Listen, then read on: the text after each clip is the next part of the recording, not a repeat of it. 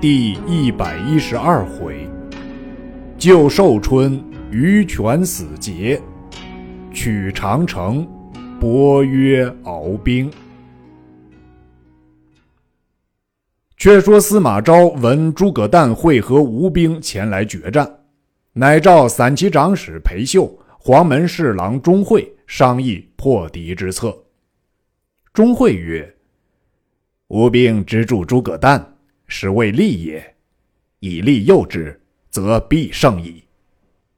昭从其言，遂令石包周泰先引两军于石头城埋伏，王基、陈谦领精兵在后，却令偏将程粹引兵数万先去诱敌，又令陈俊引车仗、牛马、驴骡装载赏军之物，四面聚集于阵中，如敌来，则弃之。是日。诸葛诞令吴将朱毅在左，文钦在右。见魏阵中人马不整，但乃大驱士马竞进。程粹退走，但屈性掩杀。见牛马驴骡遍满郊野，南兵争取，无心恋战。忽然一声炮响，两路兵杀来，左有石苞，右有周泰。但大惊，急欲退时，王基、陈谦精兵杀到，但兵大败。司马昭又引兵接应，但引败兵奔入寿春，闭门坚守。昭令兵四面围困，并力攻城。时吴兵退屯安丰，魏主车驾驻于项城。钟会曰：“今诸葛诞虽败，寿春城中粮草尚多，更有吴兵屯安丰，以为犄角之势。”今吴兵四面攻围，彼缓则坚守，急则死战。吴兵或乘势夹攻，吴军无益，不如三面攻之，留南门大路，容贼自走。走而击之，可全胜也。吴兵远来，粮必不济，我引轻骑超在其后，可不战而自破矣。昭抚会备曰。君真吾之子房也，遂令王基撤退南门之兵。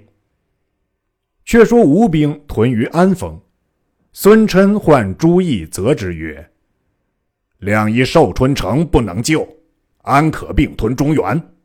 如再不胜，必斩。”朱毅乃回本寨商议。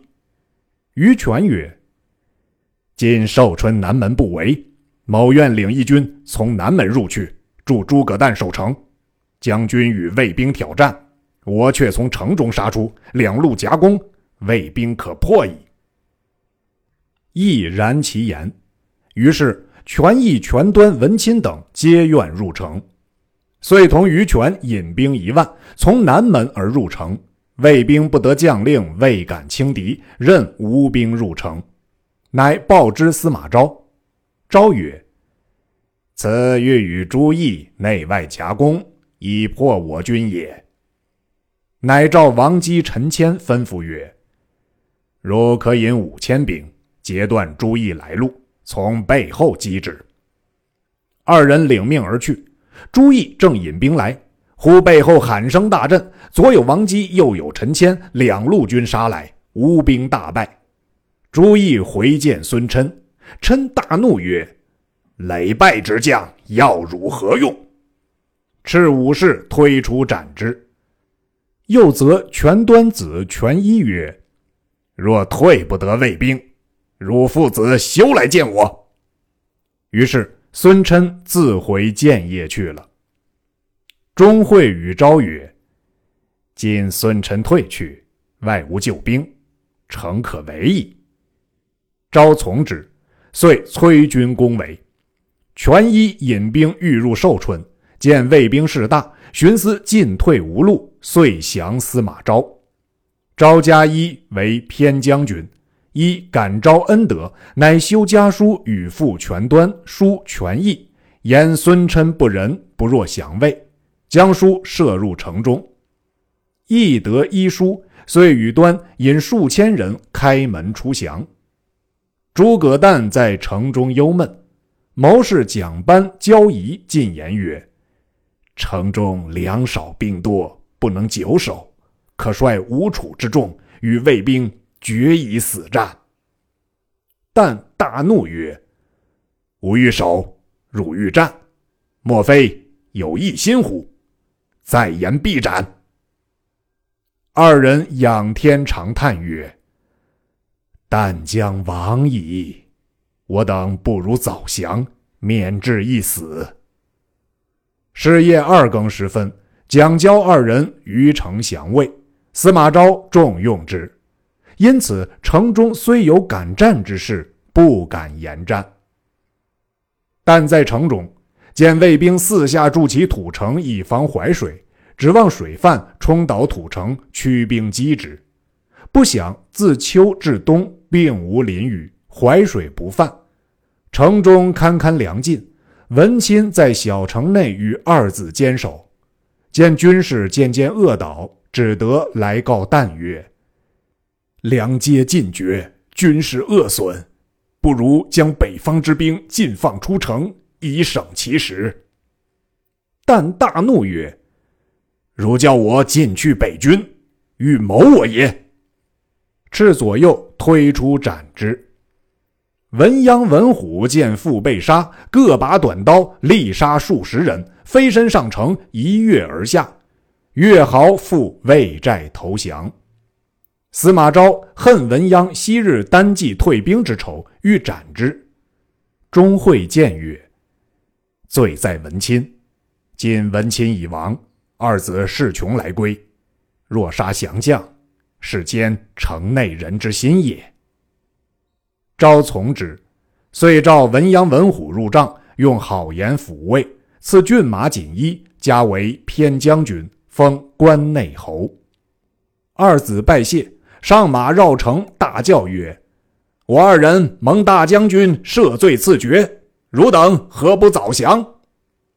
城内人闻言。皆计议曰：“文鸯乃司马氏仇人，尚且重用，何况我等乎？”于是皆欲投降。诸葛诞闻之大怒，日夜自来巡城，以杀为威。钟会知城中人心已变，乃入帐告昭曰：“可乘此时攻城邑。”昭大喜，遂击三军，四面云集，一齐攻打。守将曾宣献了北门，放魏兵入城。但知魏兵已入，荒引麾下数百人自城中小路突出，这吊桥边正撞着胡奋，手起刀落，斩弹于马下，数百人皆被缚。王基引兵杀到西门，正遇吴将于权，基大喝曰：“何不早降？”权大怒曰：“受命而出，为人救难。”既不能救，又降他人，亦所不为也。乃至亏于地，大呼曰：“人生在世，得死于战场者，幸尔！”即挥刀死战三十余合，人困马乏，为乱军所杀。后人有诗赞曰：“司马当年为寿春，降兵无数，败车臣。”东吴虽有英雄士，谁及于权肯杀身？司马昭入寿春，将诸葛诞老小尽皆枭首，灭其三族。武士将所擒诸葛诞部族数百人复至。昭曰：“汝等降否？”众皆大叫曰：“愿与诸葛公同死，绝不降汝。”昭大怒，斥武士尽缚于城外，逐一问曰：“降者免死。”并无一人言降，直杀至尽，终无一人降者。昭深加叹息不已，令皆埋之。后人有诗赞曰：“忠臣使至不偷生，诸葛公休帐下兵。”泄露歌声应未断，遗宗直欲祭田横。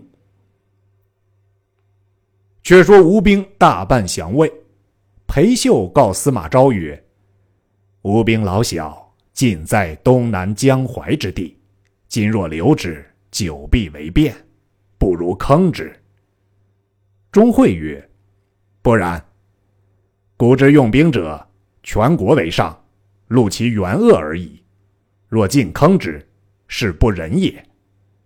不如放归江南，以显中国之宽大。”昭曰：“此妙论也。”遂将吴兵尽皆放归本国。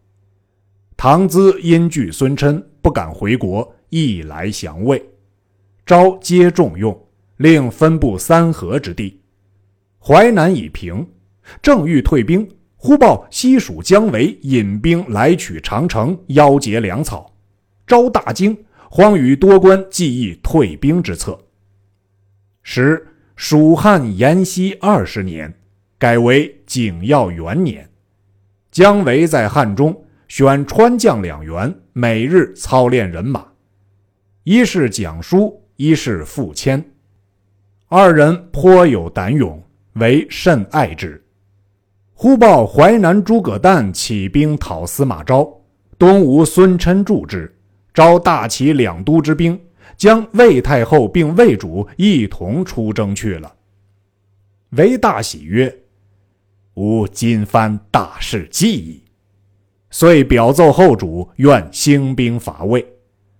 中散大夫乔州听之，叹曰：“近来朝廷溺于酒色，信任中贵皇号，不理国事，只图欢乐。伯曰累欲征伐，不恤军事，国将危矣。”乃作《仇国论》一篇，寄与姜维。维拆封视之，论曰：“或问。”古往能以弱胜强者，其数何如？曰：处大国无患者，恒多慢；处小国有忧者，恒思善。多慢则生乱，思善则生智，礼之常也。故周文养民，以少取多，勾践蓄众，以弱必强，此其数也。或曰：“囊者楚强汉弱，约分鸿沟。张良以为民志既定，则难动也。率兵追羽，终必向事，岂必有文王勾践之事乎？”曰：“商周之际，王侯世尊，君臣久固。当此之时，虽有汉祖，安能仗剑取天下乎？”及秦霸侯至守之后，民疲秦役，天下土崩，于是豪杰并争。今我与彼皆传国义士矣，既非秦末鼎沸之时，时有六国并聚之势，故可为文王，难为汉祖。时可而后动，数合而后举，故汤武之师不再战而克。承重民劳而夺食神也。